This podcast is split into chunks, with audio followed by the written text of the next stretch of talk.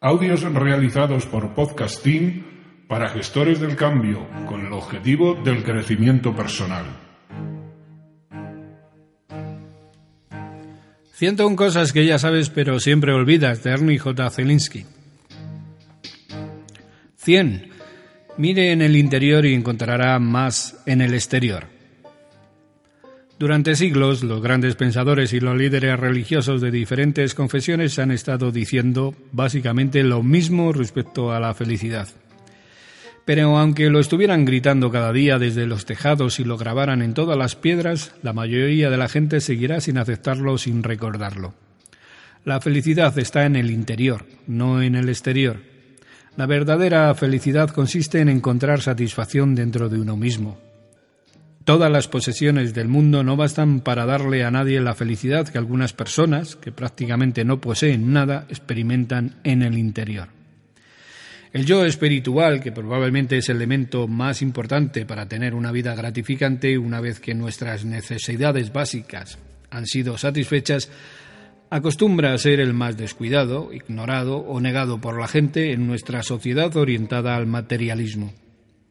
Son muchas las personas que buscan algo externo para llenar ese vacío que solo puede llenarse desarrollando un mundo interior rico.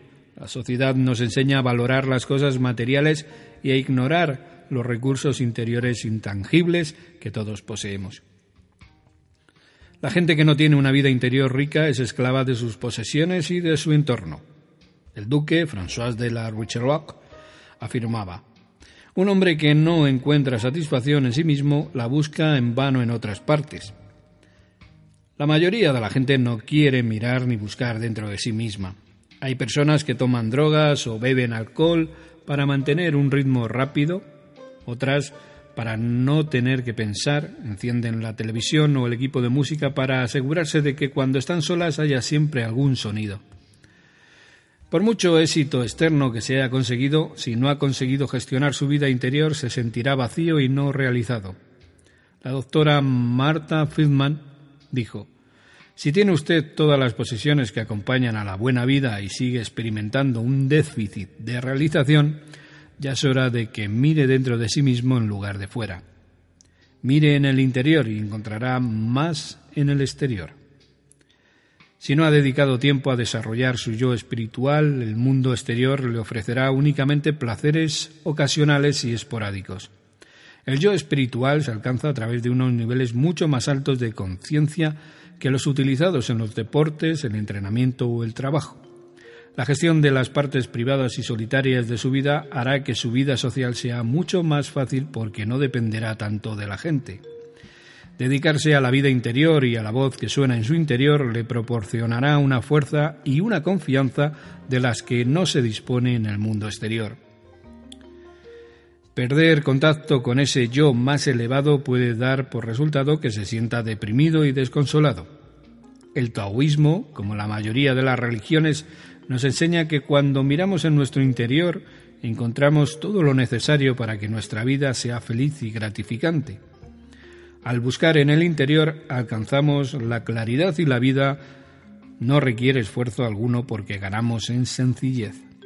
El taoísmo recalca que la sencillez es la máxima expresión de la fuerza y el poder personal. El mundo interior es la base de la confianza en uno mismo y del propio valor. Haga todo lo que esté en su mano para convertir su vida en una aventura espiritual. No se olvide de la interacción del cuerpo, la mente y el espíritu, tanto en el trabajo como en los juegos. Las actividades como la música, la jardinería, la meditación o los paseos por el parque pueden ser de una naturaleza espiritual. Los investigadores médicos de las universidades de Harvard y Yale han descubierto que la gente que practica su espiritualidad tiene tendencia a estar más sana y a vivir más tiempo. La comunicación con el yo interior y más elevado podría ser razón suficiente para vivir una larga vida. El autodesarrollo puede ser misterioso, pero también es fascinante y maravilloso. Cuestionarse a uno mismo da por resultado la autodeterminación, cuyo resultado es, a su vez, una gran libertad. La realización de su yo más elevado le convertirá en un individuo mucho más creativo y dinámico. Su vida estará llena de alegría a causa de su riqueza y calidad.